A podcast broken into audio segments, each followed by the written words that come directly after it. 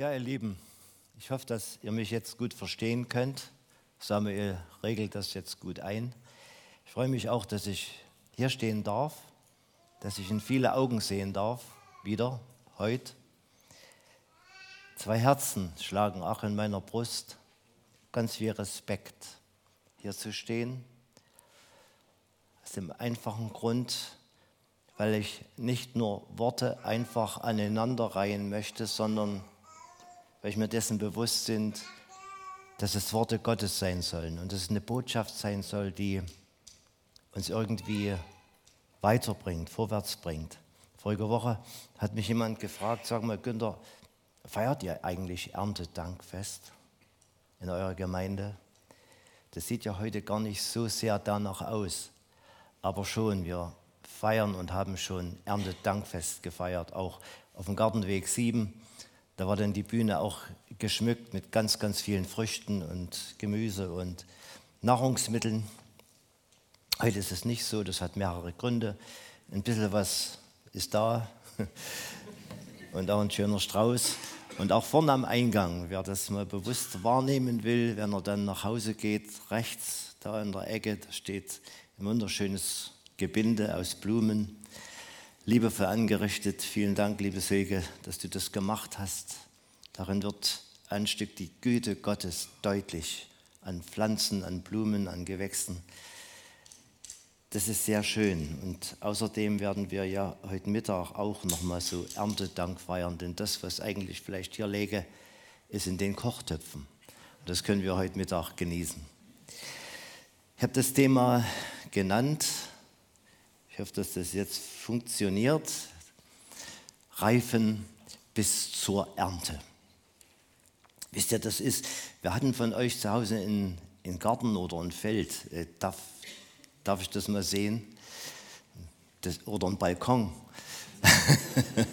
das sind sehr, sehr viele. Und ich denke, das ist der Wunsch eigentlich jedes Hobbygärtners, jedes Kleingärtners, jedes Landwirtes, dass der Samen, den er sät im Frühling, dass der aufgeht, dass der wächst, dass da aus den Blumentöpfchen grüne Spitzen rauskommen, dass man sich daran freut, dass das größer wird. Was wäre das für ein Landwirt oder ein Kleingärtner, der seine reifen Früchte sieht im Sommer oder im Herbst mit dicken Ähren, großen Kartoffeln und dabei nicht fröhlich und dankbar wird.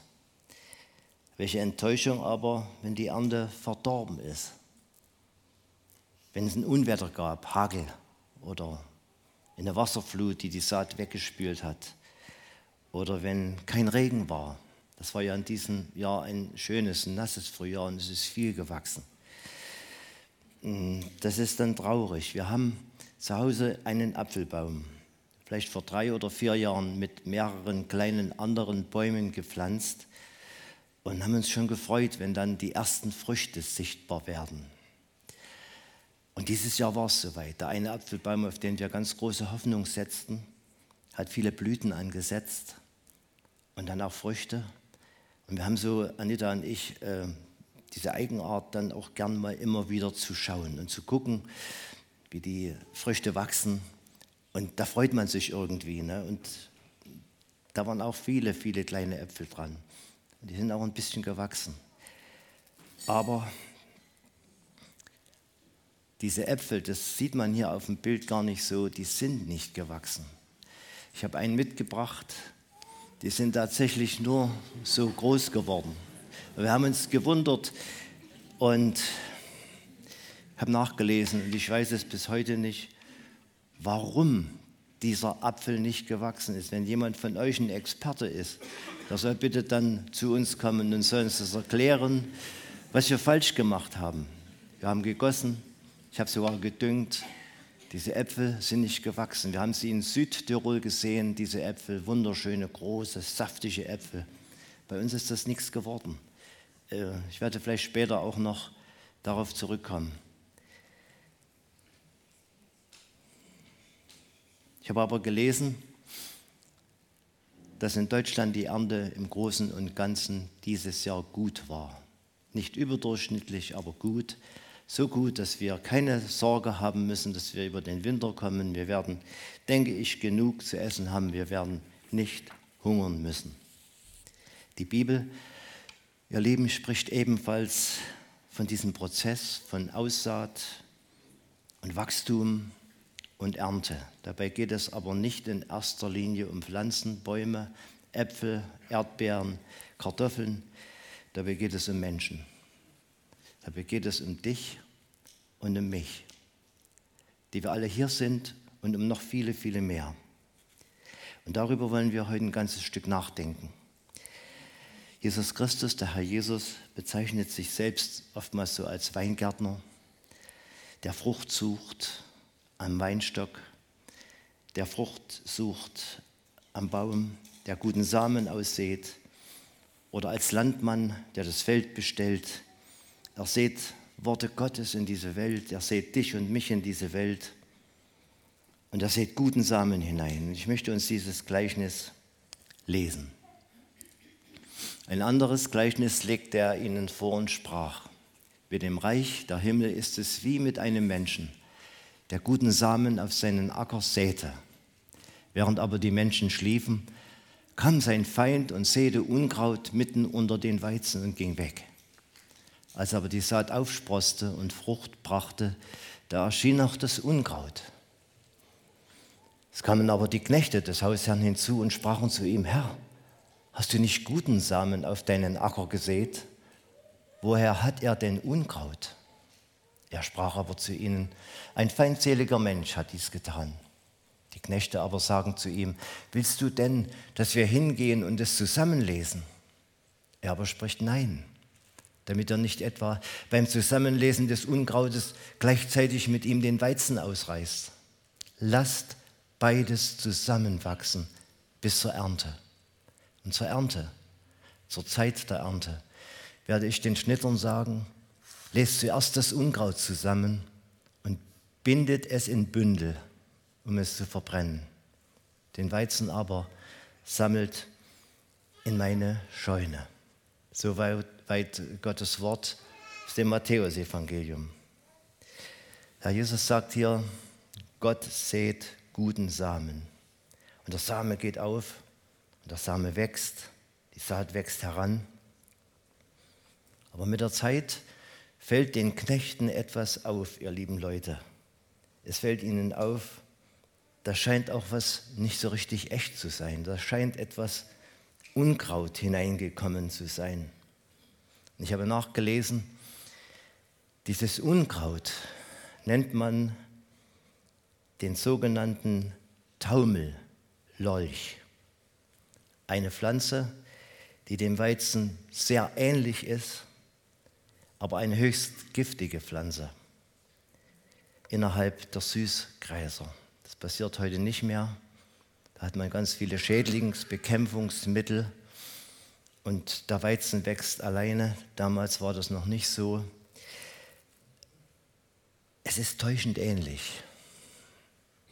Und Jesus sagt, lasst bitte beides wachsen bis zur Reife. Es wird am Ende deutlich werden, was Weizen und was Unkraut ist.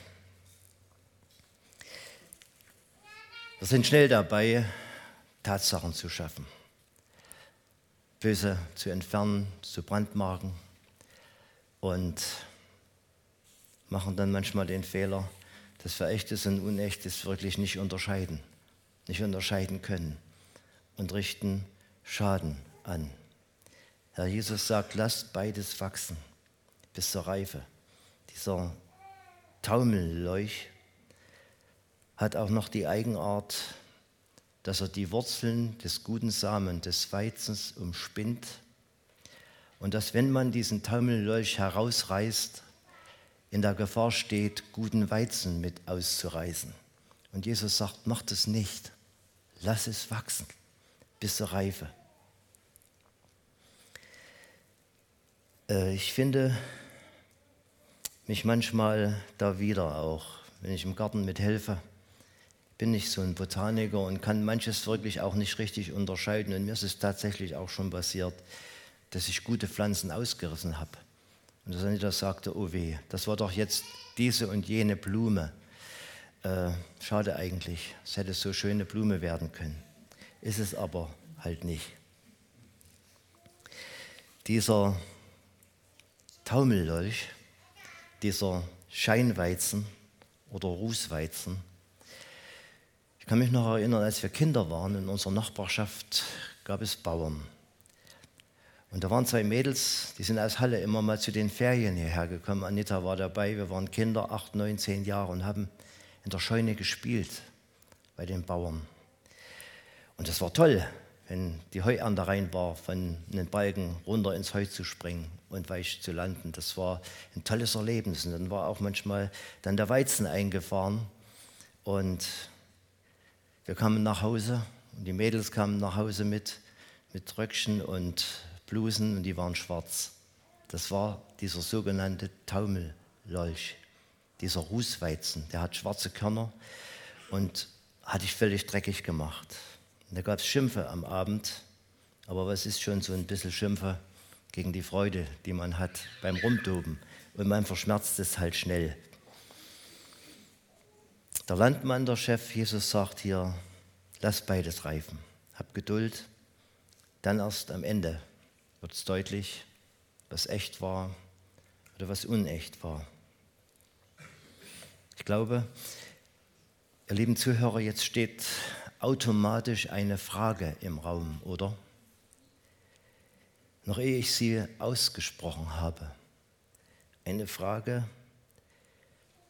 die dich und mich angeht.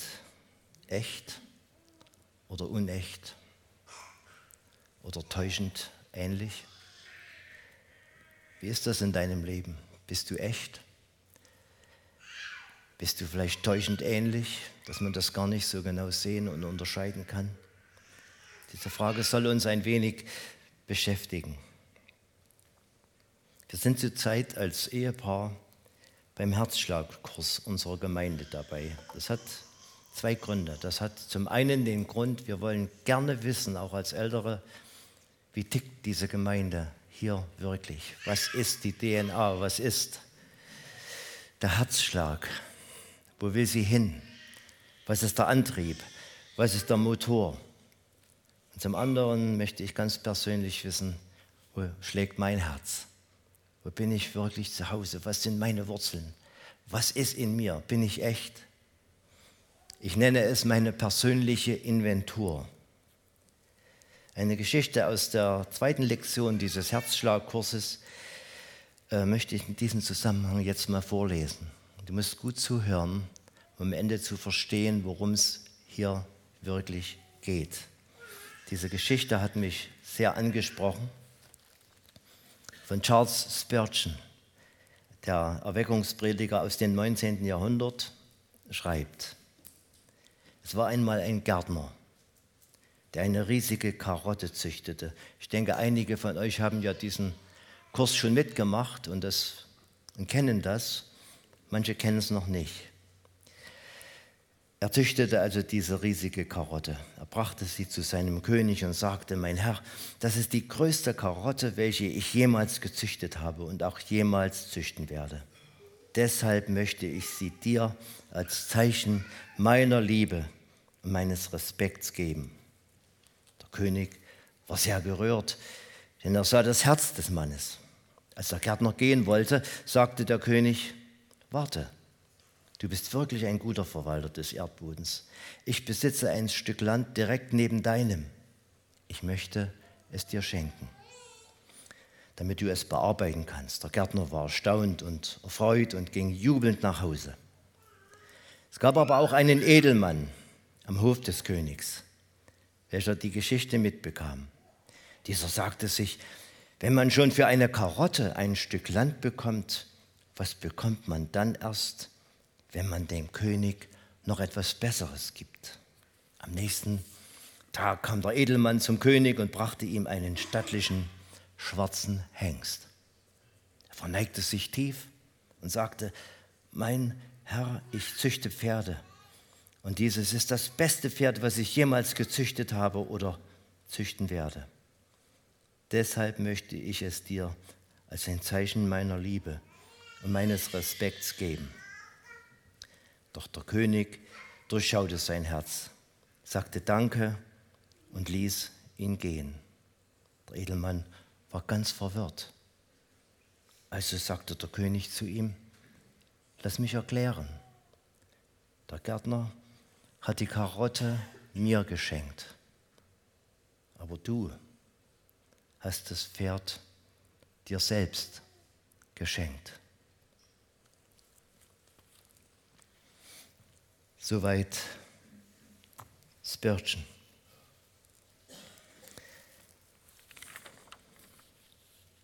Das ist die Frage, die ich mir und dir heute stelle. Sozusagen auch wieder so eine Frage an dein Leben wie vor 14 Tagen. Echt oder unecht oder täuschend ähnlich? Die Antwort auf diese Frage darfst du bitte, bitte nicht im Vorbeigehen bearbeiten. Einfach mal so, dass du sie gehört hast. Ich möchte einen Einschub bringen von einem Buch von Timothy Keller.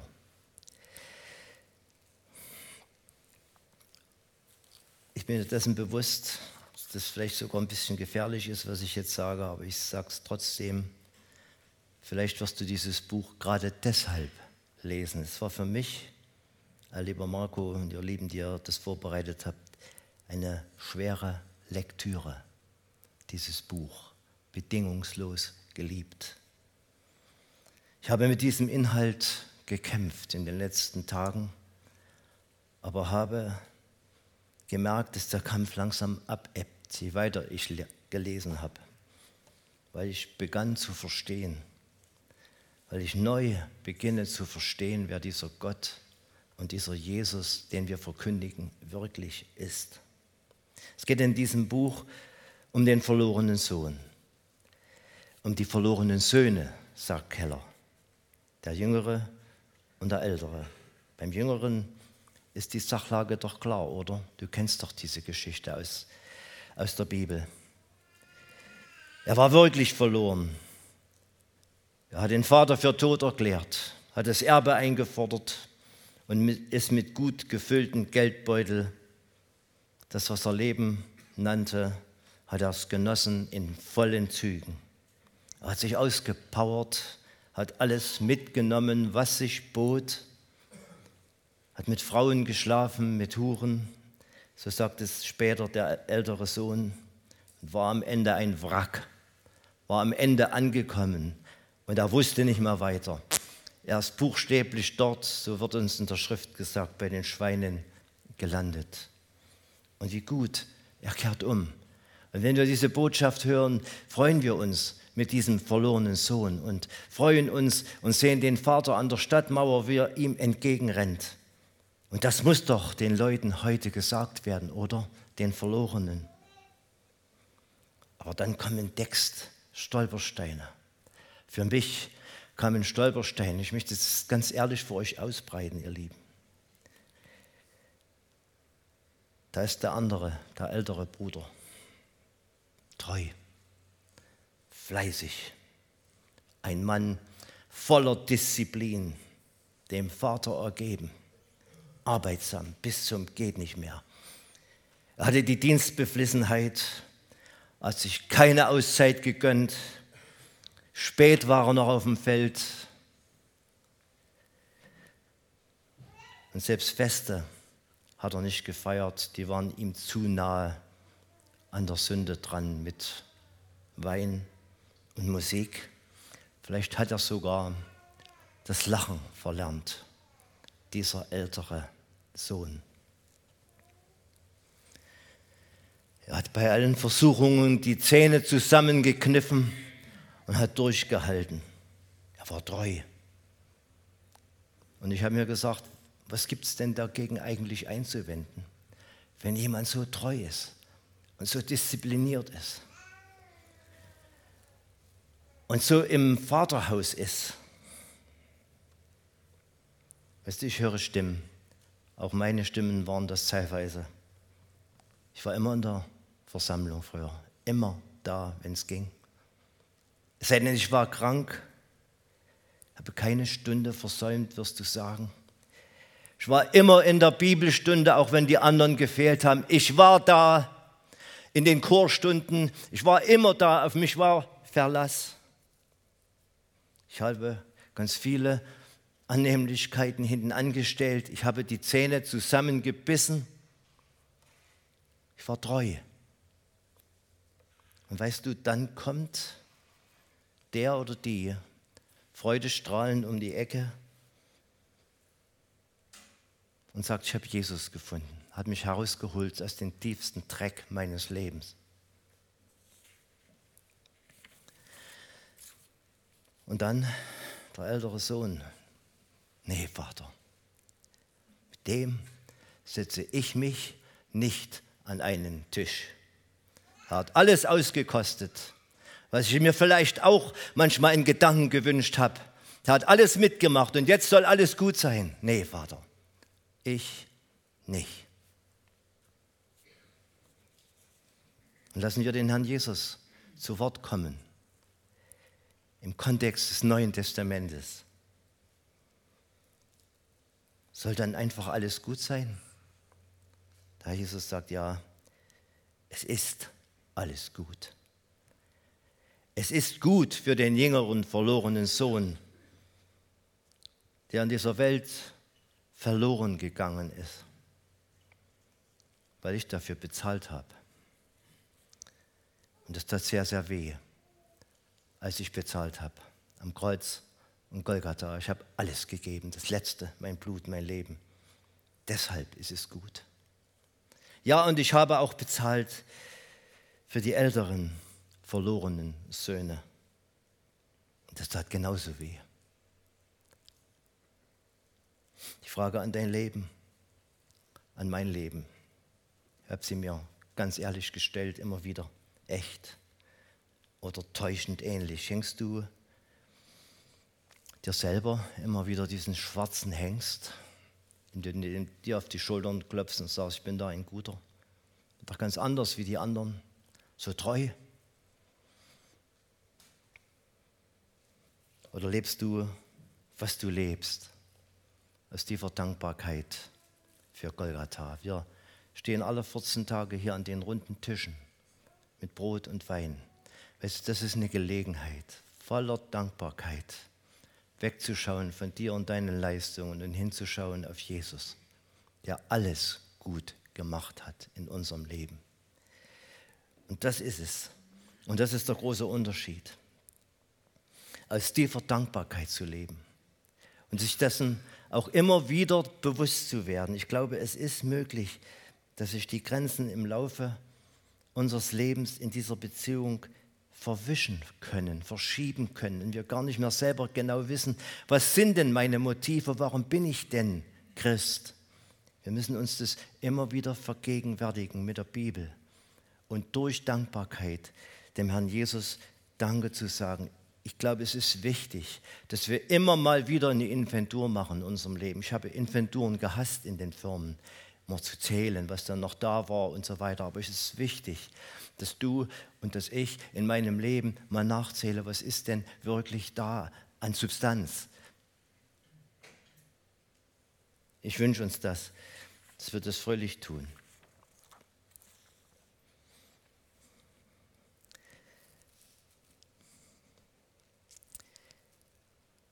Menschen, also Gottes Ebenbilder, sind keine Pflanzen, die entweder echter Weizen oder Unkraut sind. Gottes Wunsch und Ziel mit dir und mir ist es letztlich, dass wir zu seiner Ehre leben, also gute, reife Früchte bringen. Unsere aller Ausgangsposition, sagt die Bibel, war nicht besonders gut. Im Brief an Titus schreibt Paulus, denn einst waren auch wir unverständig, ungehorsam, gingen in die Irre, dienten mancherlei Begierden und Lüsten, führten unser Leben in Bosheit und Neid, verhasst, einander hassend. Als aber die Liebe und die Menschen, die Güte und die Menschenliebe unseres Retter Gottes erschien, rettete er uns nicht aus Werken, die in Gerechtigkeit vollbracht wir getan hätten, sondern nach seiner Barmherzigkeit durch die Waschung der Wiedergeburt und Erneuerung des Heiligen Geistes, wenn wir ehrlich sind. Und das Rekonstruieren, was in uns wirklich manchmal los ist. Unverständlich, irrend, unvernünftigen Dingen dienen, Bosheit, Neid, Eifersucht. Wenn du ehrlich bist, kennst du das in deinem Leben. Ich kenne es zumindest. Und es bedurfte des Heiland Gottes, Jesus, der sich in diese Welt hinein verliebt hat, in dich hinein verliebt hat, in mich, in mich investiert hat. Hat den guten Samen gesät und tut es eben auch jetzt, in diesem Augenblick. Das ist jetzt eine gute Botschaft, die du unbedingt mit voller Aufmerksamkeit hören musst. Weißt du, an manchen Stellen in der Bibel wird von einer Vorkenntnis Gottes gesprochen. Theologen und Christen mühen sich ab, das zu verstehen. Menschen schlussfolgern dann manchmal, dann kann ich ja an meinem Schicksal eh nichts ändern, wenn alles vorherbestimmt ist. Dann ist es eben so, wie es ist. Und wie es dann ausgeht, dafür bin ich nicht verantwortlich. Und das ist falsch. Es entspricht nicht dem Zusammenhang des Neuen Testamentes, des biblischen Zusammenhangs. Ich möchte es gerne nochmal auch für mich und für uns so sagen. Weißt du, es ist das vorherbestimmt, wozu du dich entscheidest. Es ist das vorherbestimmt, wozu du dich heute entscheidest. Aber Gott weiß das schon viel länger. Weiß das schon von der Ewigkeit her, sagt die Bibel, wozu du dich entscheidest. Das ist der Punkt. Gott vergewaltigt niemanden. So oder so. Es steht mal geschrieben, kannst du einwenden, man macht Gefäße zur Ehre und zur Unehre. Aber es liegt in deiner Hand, ob du ein Gefäß zur Ehre Gottes wirst oder nicht. Das, wozu du dich heute entscheidest, das wird im Buch des Lebens festgeschrieben. Und keiner wird es mehr dort auslöschen. Und es ist nicht entscheidend, wenn du, wann du diese Entscheidung in deinem Leben getroffen hast ob in jungen Jahren oder im mittleren Lebensabschnitt oder im Alter.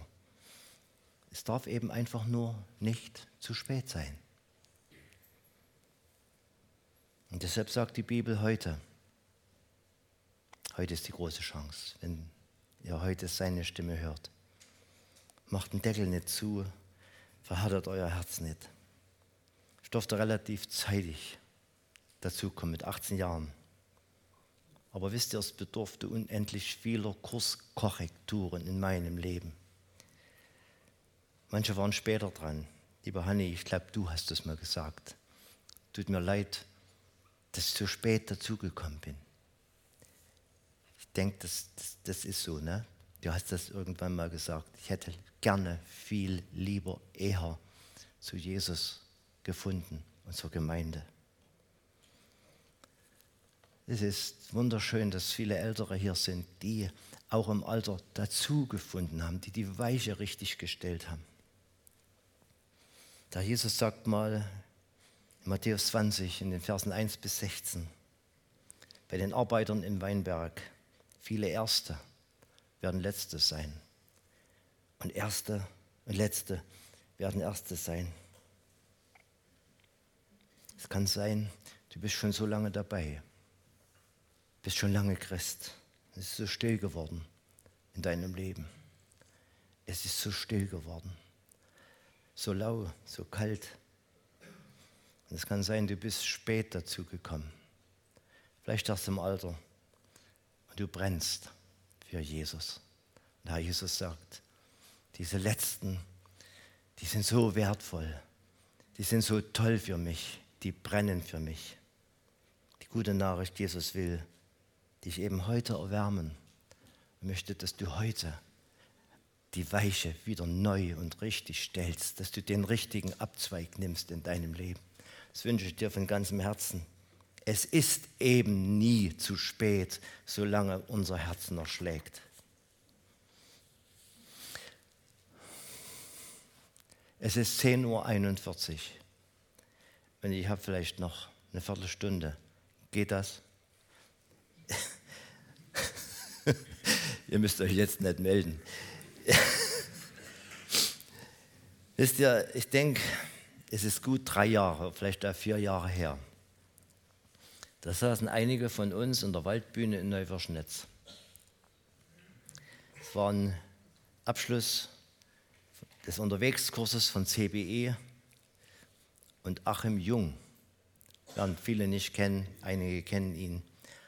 Achim Jung predigte über Kaleb. Und man darf sich innerhalb eines Gottesdienstes, wenn es still um uns ist, doch schon mal was wünschen. Und ich habe mir damals was gewünscht. Sitzend auf der Waldbühne war heiße Sonne, pralle Sonne. Wir hatten, glaube ich, äh, keinen Schirm mit, egal. Ich habe mir was gewünscht dort. Und du darfst dir auch heute was wünschen. Das muss dein Nachbar gar nicht erfahren. So was kann man mit sich und mit Jesus ausmachen. Man darf sich was wünschen. Man darf auch jetzt zu ihm beten und ihn bitten. Wisst ihr, was ich mir damals gewünscht habe? Kaleb, Herr. Kennt ihr Kaleb? Viele kennen Kaleb. Ich werde euch dann noch ein bisschen was von Kaleb erzählen. Herr, das möchte ich auch gerne.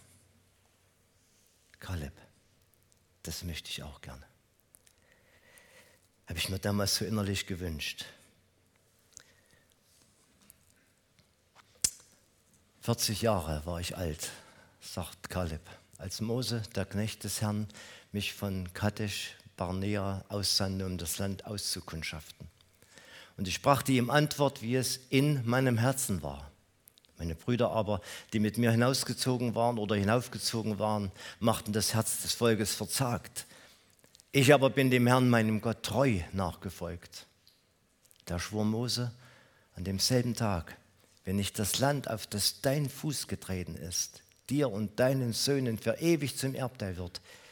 Denn du bist dem Herrn, meinem Gott, treu nachgefolgt. Und nun siehe, Herr hat mich am Leben erhalten, wie er geredet hat. Es sind nun 45 Jahre, seitdem der Herr dieses Wort zu mir, zu Mose geredet hat, als Israel in der Wüste umherzog. Und nun siehe, ich bin heute 85 Jahre alt.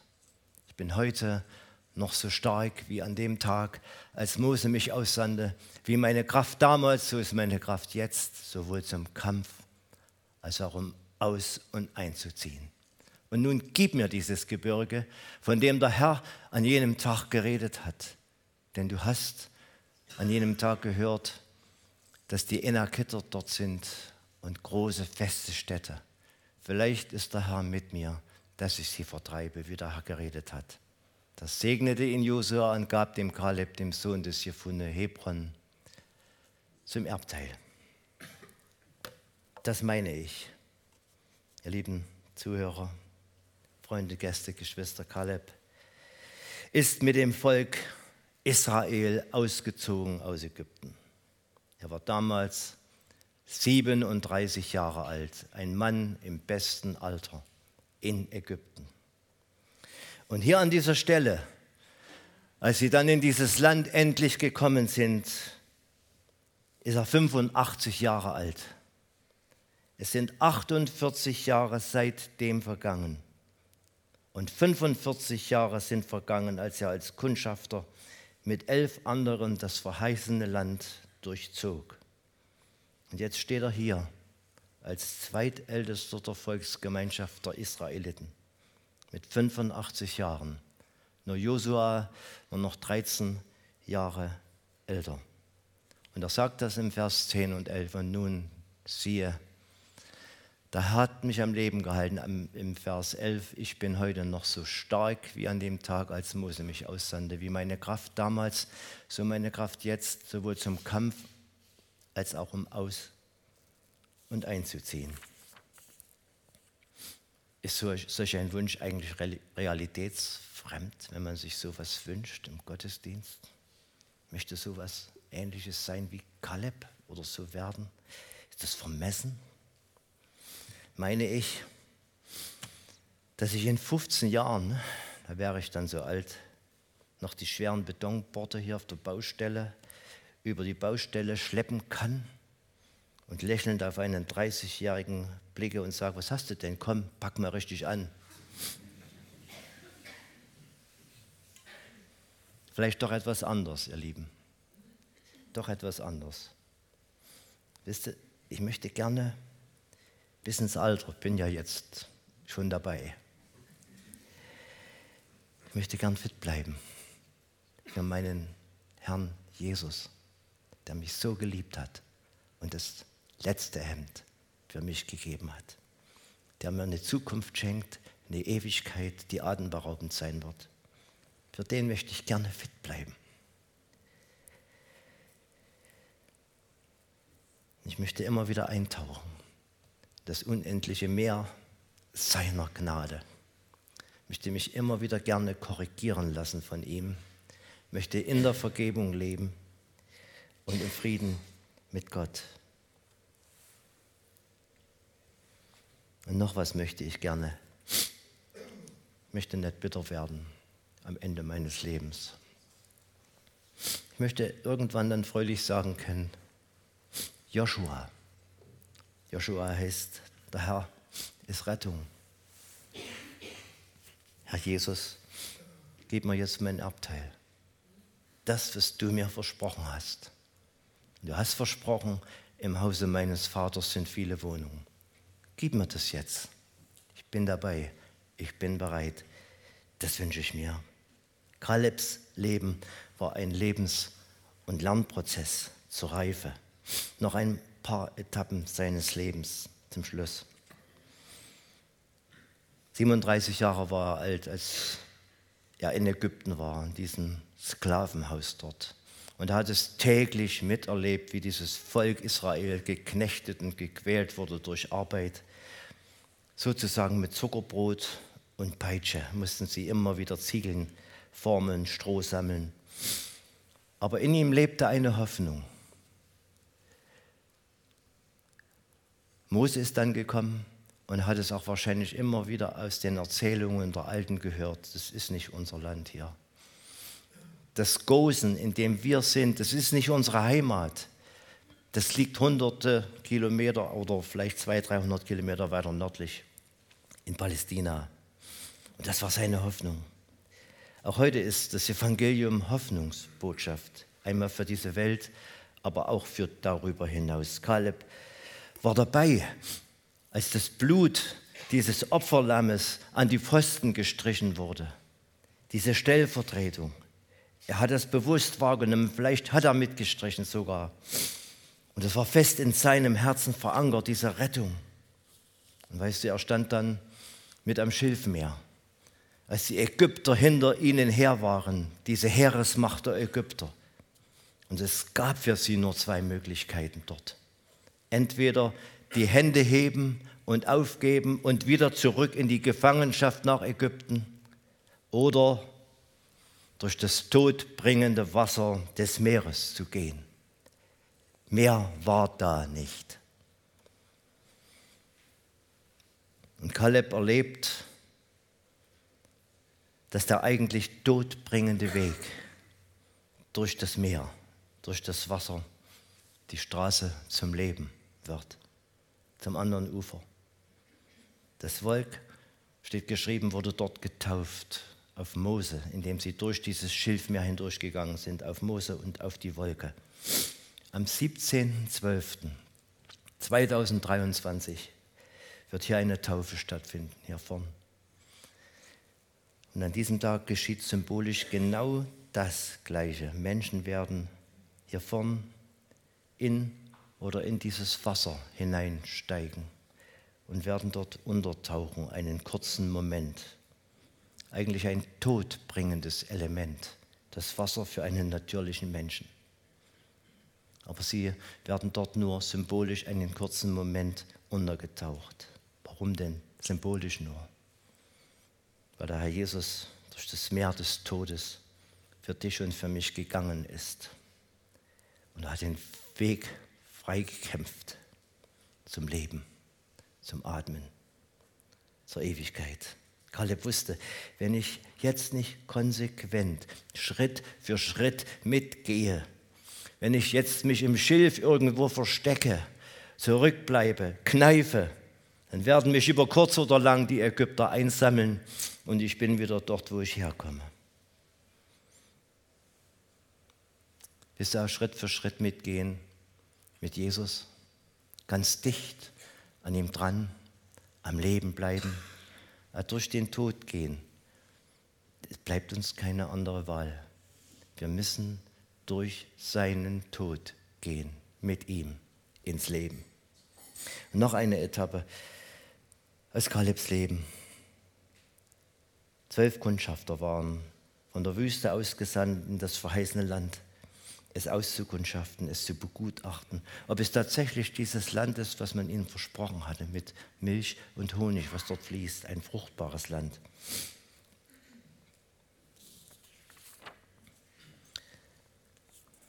Auch Kaleb ist dabei, Josua ist dabei und noch zehn andere. Die zwölf kommen zurück und berichten übereinstimmend im Vers 27, das Land fließt über von Milch und Honig. Das ist klasse dort. Das ist grün, das ist fruchtbar, das ist gut. Aber dann wendet sich das Blatt. Das Land ist zwar gut, aber ihr lieben Leute, nicht für uns, nicht für uns. Das schaffen wir nie.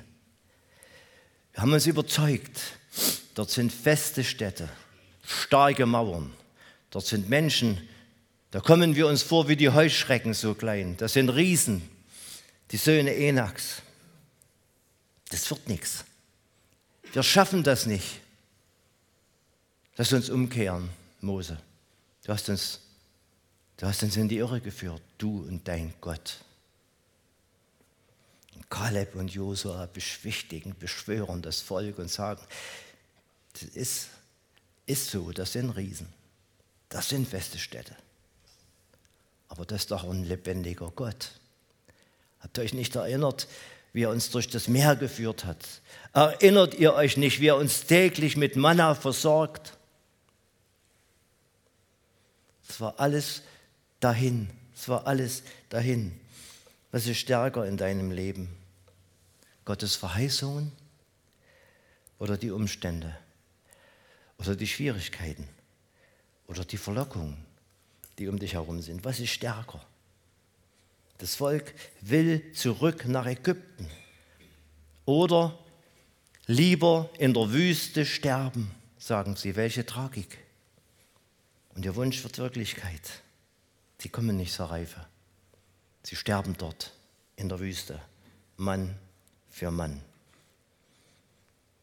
Und der Wunsch wird Wirklichkeit. Nur Josua und Kaleb erreichen Israel. Kaleb mit 85 und Josua mit 98. Im 4. Mose 14, Vers 24 steht geschrieben, sagt Gott über ihn, aber Kaleb, weil ein anderer Geist in ihm war, wird hineinkommen. Kaleb hatte einen anderen Geist. Und in 2. Timotheus 1, Vers 7 wird uns dieser Geist beschrieben. Das ist der Geist der Kraft, der Liebe und der Besonnenheit. Das ist der Heilige Geist. Und er ist existenziell wichtig für das Leben eines Christen. Und weil der andere Geist, der Geist Gottes in Kaleb und Josua war, haben sie auch die Strafrunden in der Wüste überstanden. Die sind mit dem Volk zurück in die Wüste, 38 Jahre durch die Wüste. Aber Gottes Verheißungen bleiben ihnen dennoch vor Augen. Sind auch wir bereit, ihr Lieben, im Bild gesprochen, mit uns, mit anderen durch ihre persönliche Wüste zu gehen? Ich weiß nicht, welche Absichten Gott hat. Er hätte auch nach meiner, nach deiner Bekehrung uns sofort in den Himmel nehmen können. Aber ich glaube, Gott hat wirklich gute Absichten mit uns. Er will, dass wir reif werden, Schwierigkeiten auszuhalten, durchzuhalten, treue Versprechen einzuhalten. Wisst ihr, Klaus Eickhoff, das ist für mich nun wieder eine Literatur. So ein Buch kann ich richtig gut lesen, weil das, ja, das ist so aus dem Leben gegriffen. Äh, hat ein kleines Taschenbuch geschrieben. Das heißt, dieses Leben ist nicht genug.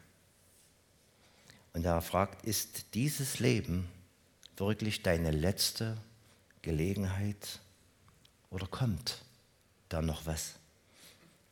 Muss man wirklich, muss man wirklich alles, alles, alles hineinpacken in dieses Leben?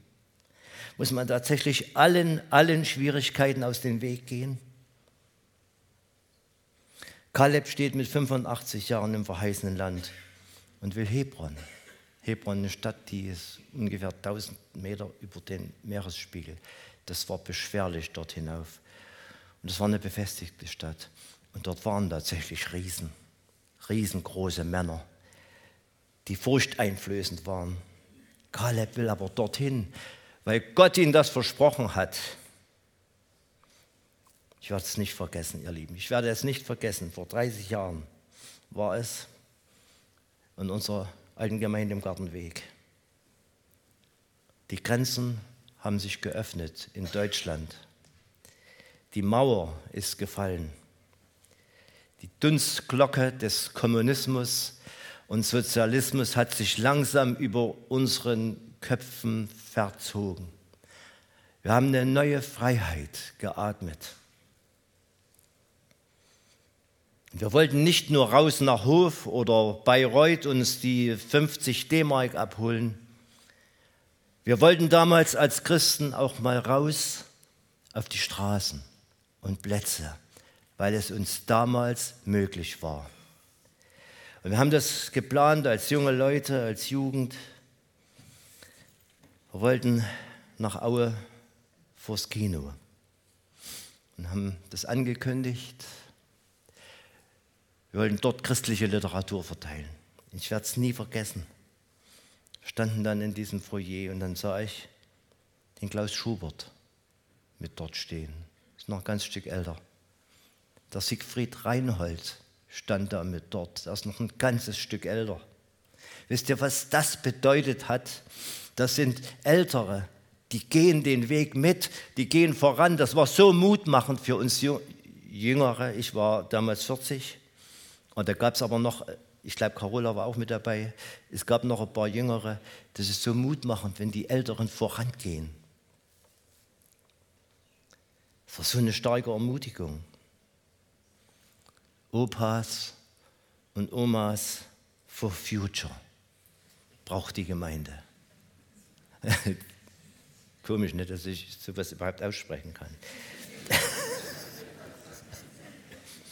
Ich habe das in der Gesundheit gelesen, in der Zeitschrift, äh, Apothekenzeitschrift, die wir immer mal bekommen. Äh, Omas for Future. Das ist so eine Bewegung, wo sich Omas einsetzen, dass junge Leute sich gut ernähren und, und, und, und, und.